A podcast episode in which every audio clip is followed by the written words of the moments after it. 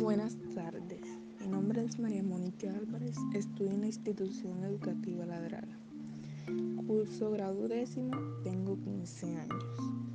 El tema del cual les voy a hablar es la drogadicción, ya que me doy cuenta que muchos jóvenes hoy en día están perdidos en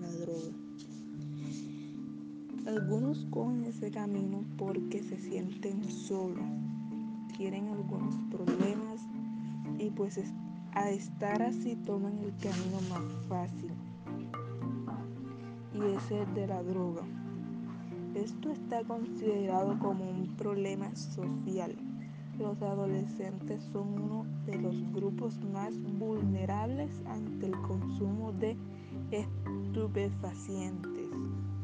Mi estrategia sería hacer charlas para así hacerlos entender lo perjudicial que es para la salud consumir drogas, ya que lentamente se les va agotando los órganos del cuerpo.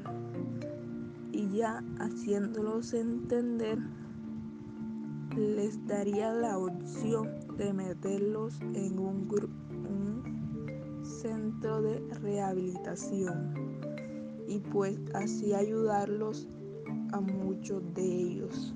Gracias.